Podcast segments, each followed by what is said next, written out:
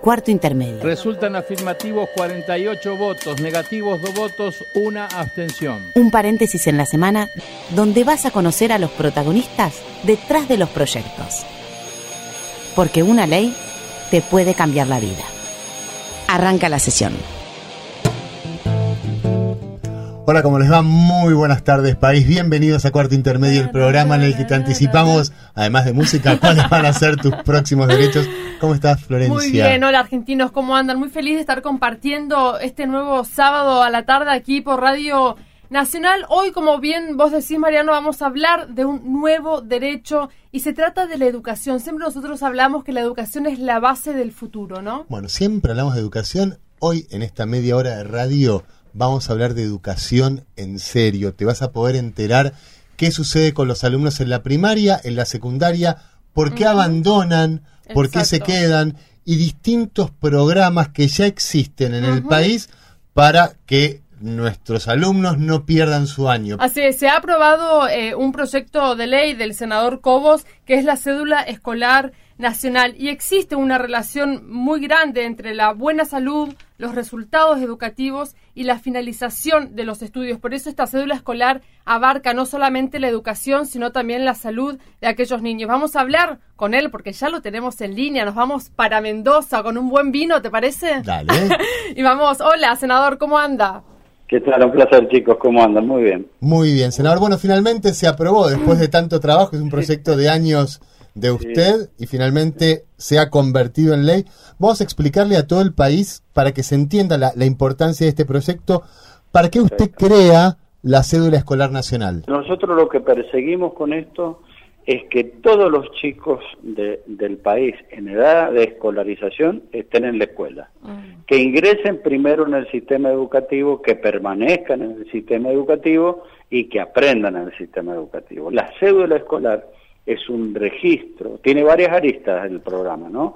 El primero es un registro digital de toda la actividad académica y de salud, que debe disparar las alertas necesarias cuando un chico del CINTI no se inscribió, que está en el Sistema de Información Nacional Tributario y Social, y aquellos que se han inscrito que por ahí eh, no, van a la escuela después de tres días, supongamos. Exacto, senador. Sí, cuando, cuando yo veo, por ejemplo, un, un niño o un adolescente en la calle pidiendo ayuda en situación de calle, por supuesto, eh, lo primero que a mí se me viene a la cabeza es ¿por qué ese chico no está en la escuela? Es, es así.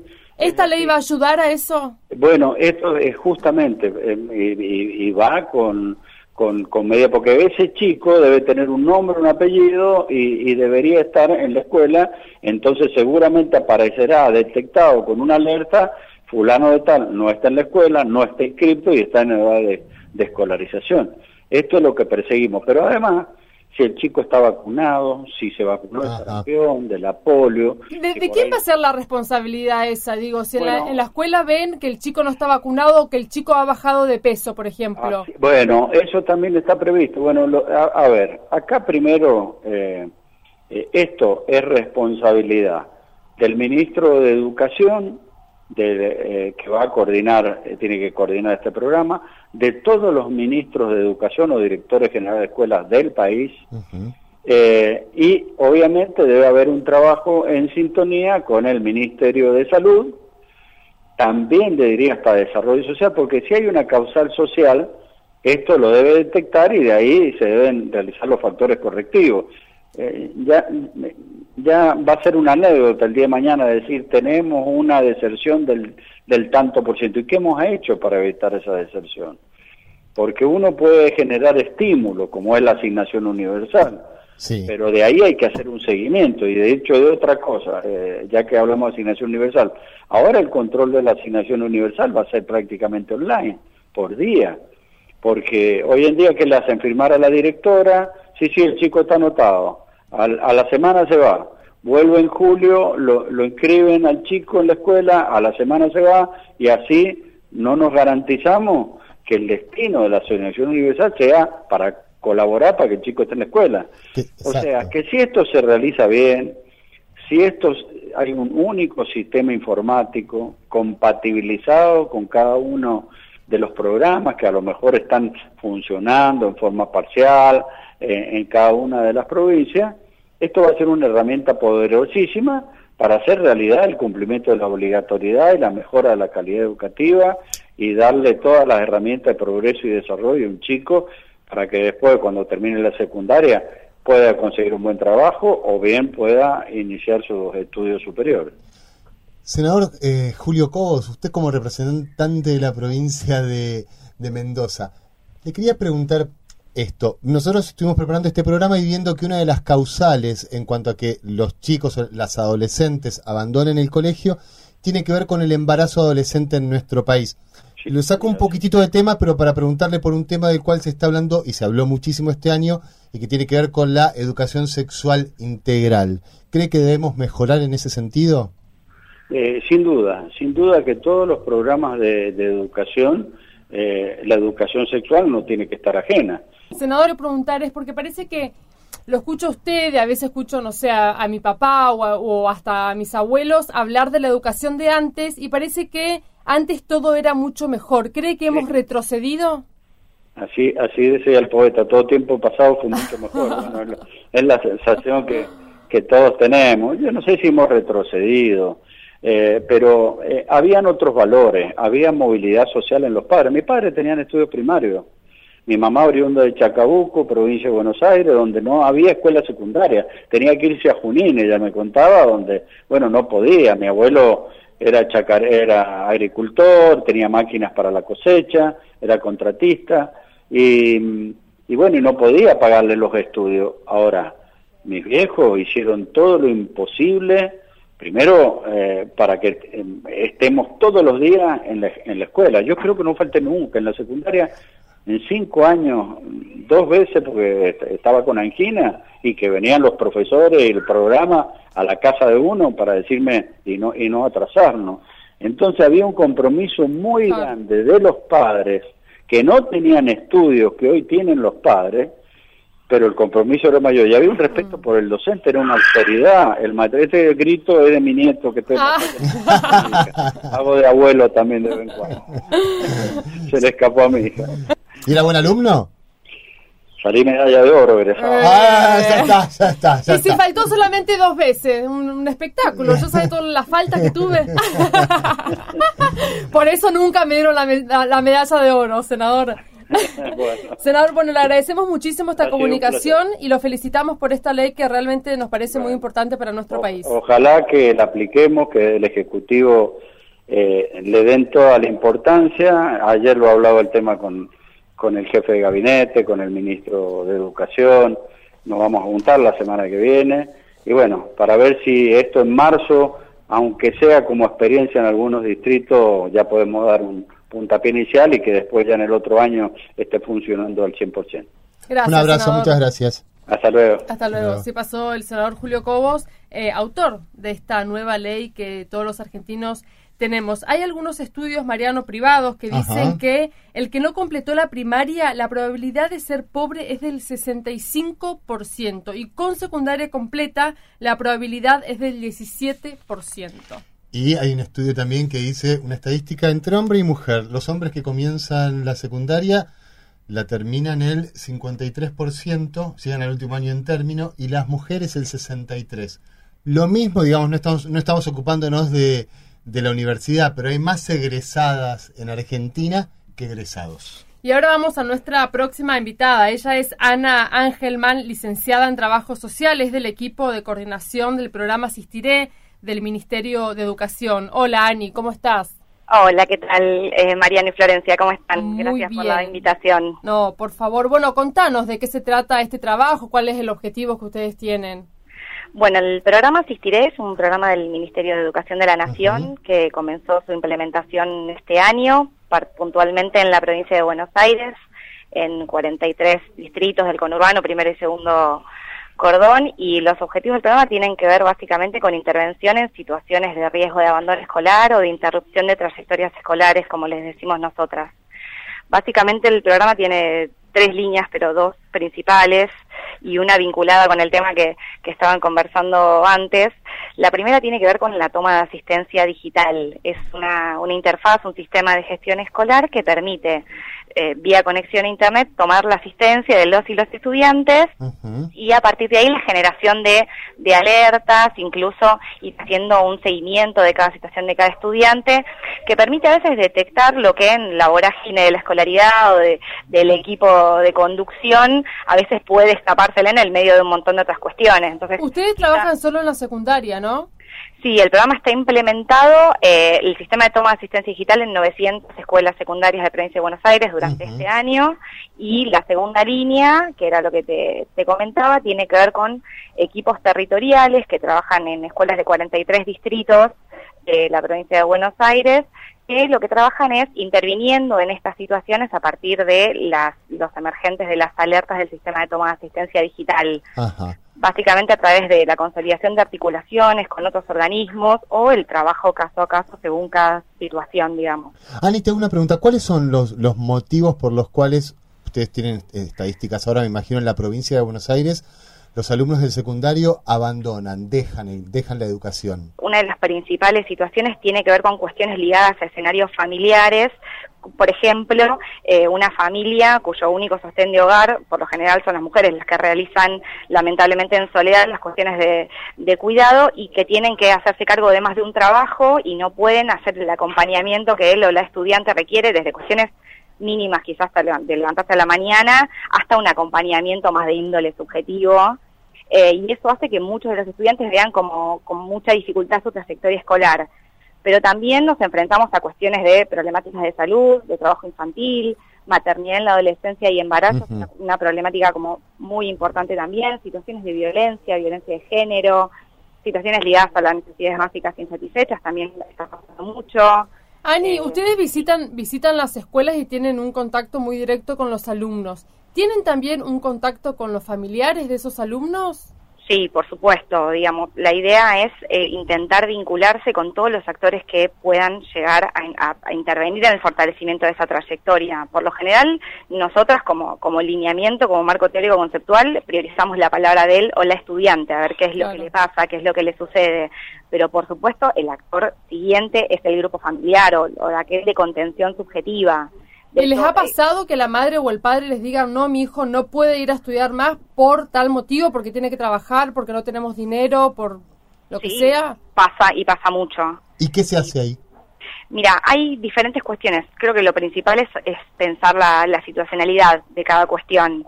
Eh, nosotras por ejemplo, el abordaje de, de, las problemáticas de trabajo infantil, nosotros articulamos con la CONAEPI, que es la Comisión de, Erradicación del Trabajo Infantil, y digamos, ahí puede ser una mirada como más punitivista de pensar en hacer una denuncia frente a un trabajo infantil, pero nuestra perspectiva es priorizar, digamos, es, esa trayectoria de ese pibe. Entonces, en muchos casos, lo que se puede hacer es intervenir con todo el grupo familiar, ver cuál es la situación que está sucediendo, a veces corresponde, por supuesto, hacer una denuncia, y a veces encontrar la forma de que ese pibe o piba deje de tener que hacer esas tareas o en menor rango horario y adaptar también una, un, un, proyecto pedagógico, que es algo que se trabaja mucho también, por ejemplo, con las chicas que son madres o están embarazadas, digamos, porque también eh, hay algo importante que hacer adentro de las escuelas y en el sistema escolar en general, Digamos, a veces el, sistema escolar puede ponerse como muy rígido y eso puede resultar un poco expulsivo. Y trabajar en las escuelas a partir de pensar en, las situaciones de cada estudiante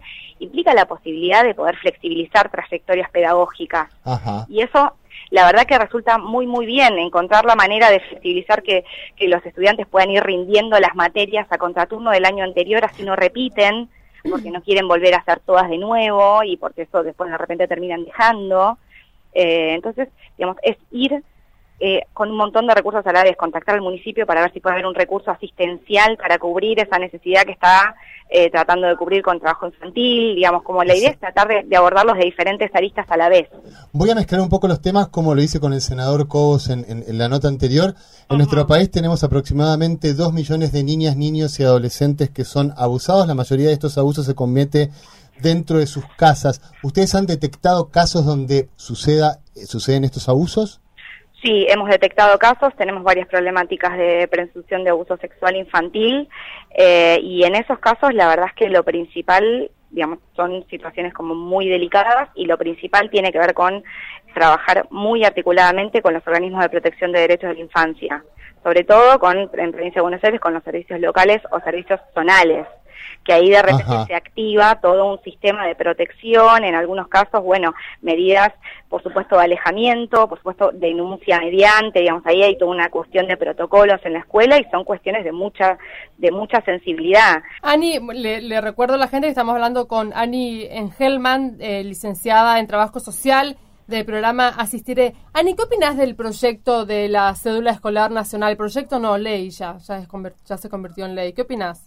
Eh, mira, tuve la oportunidad de leerlo, creo que tiene bastante que ver con, con un poco lo que te decía de la, de la primera línea para nosotros de la toma de asistencia digital. eh, me parece que, que, es una muy buena oportunidad para justamente si, si se la tiene como, como con esta otra pata, digamos. Vamos a tener la información, pero bueno, vamos a tener la información como como punto inicial para hacer algo con ello, digamos, que es lo que me parece más interesante. Creo que cada vez que, que el Estado está interesado en saber más, implica que, está interesado en asumir una responsabilidad. Así que si es así, por supuesto que me parece excelente y además es a veces institucionalizar algo que en algunas provincias ya está sucediendo. Por ejemplo, en provincia de Buenos Aires con el sistema ABC, que articula con el sistema de tomación digital Asistiré. Hacerlo a, nivel nacional me parece que es una propuesta muy interesante que ojalá pueda llevarse adelante. Te agradecemos mucho por esta comunicación. No, muchísimas gracias a ustedes. Un beso enorme. Hasta luego.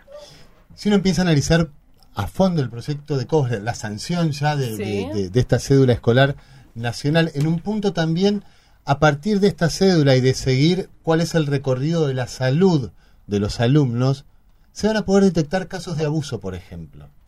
Y eso, digamos, quizás no se puso en, el, en el momento de la sanción de la ley, pero si está siguiendo la salud o una persona está siendo abusada, un niño, te vas a dar cuenta y ahí el Estado va a poder actuar directamente como lo puede hacer ahora de oficio. Pero ¿qué pasa cuando, cuando hay que... perdón, querías decir algo. No, no, no, lo, importante, lo que me parece también sumamente interesante, que es una ley y un registro a nivel nacional. ¿Qué quiere decir esto? Que si el chico que vivía en Tucumán se muda a otra provincia, también va a seguir el mismo registro y se muda a Catamarca y en Catamarca van a recibir toda la información que el chico ese pasó en Tucumán, por ejemplo. Y de esta manera Dios deja de atender en Buenos Aires. Exactamente. Exactamente, país federal. Ahora, ¿qué pasa cuando se dejan los estudios porque el estudiante se enferma? Y ahora vamos a hablar con quién que nos va a contar. Y ahora vamos a hablar con una gran profesora de matemáticas. Ella es Elina Maturo del Colegio de Santa Lucía Em, de la provincia de San Juan. Hola Celina, ¿cómo estás? Hola, buenas tardes. Contanos de qué se trata el proyecto Ruta y cómo funciona. El proyecto lo planteamos porque detectamos que habían varios casos de chicos que dejaban de asistir a la escuela porque estaban atravesando alguna situación que se los impedía. Estaban operados, estaban embarazadas, eh, bueno, eh, los primeros casos fueron esos. Siempre problemas de salud. Sí, generalmente problemas de salud. ¿Muchos casos de embarazo? Sí, muchos y principalmente en segundo y tercer año. Estamos hablando de segundo y tercer año, chicas de 14 y 15 eh, años. Sí, 14 y 15 años. ¿Y se brinda educación sexual en la escuela, en el Colegio Santa Lucía? Eh, no como una asignatura aparte. En biología es un tema que se trata lo mismo que en ética, pero no específicamente educación sexual, no. Bueno, ¿y ustedes detectaron que había alumnos o alumnas que comenzaban a faltar o que dejaban el, colegio? ¿Y cuál fue la, propuesta de ustedes para que esto no sucediera? Cuando estos chicos dejaban de ir, en algunos casos se avisaban al preceptor para que les considere el ausente, eh, quedaba voluntad del profesor de enviarles tarea para que después pudieran continuar pero no todos lo hacían. Entonces, eh, planteamos desde la institución un proyecto que se hizo general para todos, de manera institucional, y todos los profesores, cuando hay un chico que está en esta situación, todos los profesores de ese curso le envían tareas, eh, yo soy la tutora del proyecto, y soy el nexo entre los profesores y el alumno. Y eh, responden bien los chicos. considerando la situación particular, porque no todos están en la misma situación. Hay chicas embarazadas, hay chicas eh, que ya han tenido su bebé, pero eh, lo están amamantando y no, no lo pueden dejar. Y llevarlo a la escuela implica un riesgo también por esta cuestión del seguro y todo eso. Eh, hay chicas que, tenemos una chica que ha tenido pánico social, con anorexia. Ahora la, la chica que tuvo pánico social era alguien que, que sufrió bullying, ¿puede ser? Que en un comienzo sufrió bullying en otra escuela donde estaba. Ajá, entonces cuando cuando eh, cayó a, a, la escuela de ustedes ella no quería cursar.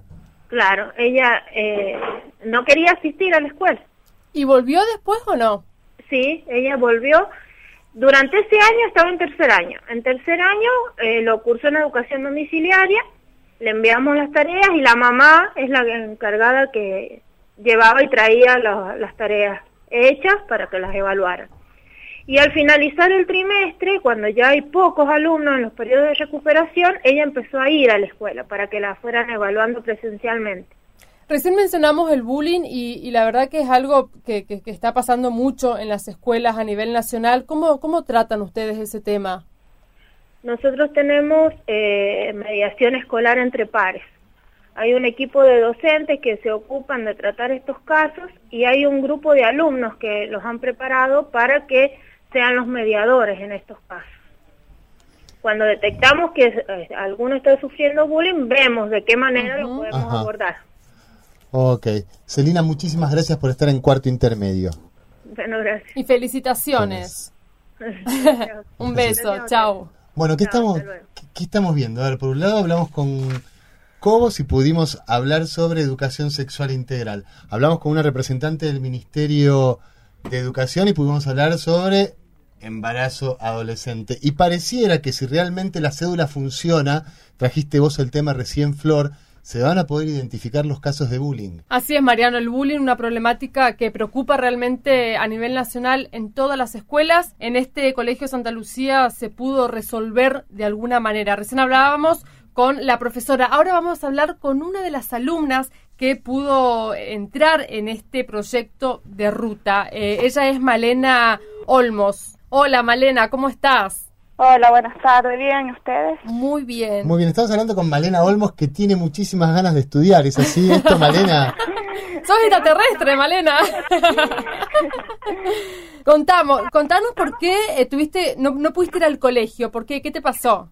Eh, yo a principio de año empecé a hacerme estudios uh -huh. porque se me había inflamado una axila y, y bueno, desde marzo me estuve haciendo estudios todo. Uh -huh y en agosto, bueno, en agosto me operaron y de esa operación me dieron los resultados y me dijeron a fines de agosto que tenía cáncer. Me, eh, cáncer se llama linfoma de Hodgkin, eh, es un cáncer que ataca los ganglios y, y bueno, por suerte fue temprano todo, así que eh, estoy haciendo, estoy en tratamiento, estoy con quimioterapia. ¿Cuántos años tenés, Malena? 20. 20 años. Y, y, con todos esos resultados, pensaste en el colegio inmediatamente, dijiste, no voy a poder ir más claro, a clase. Yo decía, bueno, ya está, este año ya lo perdí, decía yo, ya es el último año, estoy en sexto año, Ajá. este año ya lo perdí y empezaré de nuevo el año que viene ya estaba, no me va a dar tiempo, decía yo. Pero no, ¿te acordaste que hay un programa en, en, en tu colegio sí, sí, que sí. permite que permite que puedan seguir estudiando? Sí, sabía del programa, pero no tenía muchas ganas porque después de esa noticia como que muchas ganas de seguir la escuela no tenía. ¿Y de dónde sacaste las ganas? Eh, hablando con la profesora Celina Maturano me, me dijo que podía contar con ella si yo estaba dispuesta a empezar el proyecto. Y, y, sí, elegí que sí porque digo, es el último año, no puedo perder lo que me queda en agosto. Claro. Me hicieron, en, ya no fui más en los últimos meses y... ¿Y tu familia también te apoyó? Sí, sí, tengo el apoyo de mi familia y me ayudó muchísimo porque ya no tengo casi nada de materia, me faltan para de este año. ¿Cómo es, cómo es el, el, el mecanismo, Malena? ¿Te llevan eh, al, al, a tu casa, digamos, lo, los apuntes?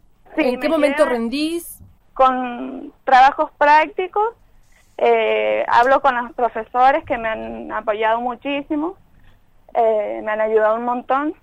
Y, me, y, la profesora Celina me manda los trabajos por WhatsApp o por correo.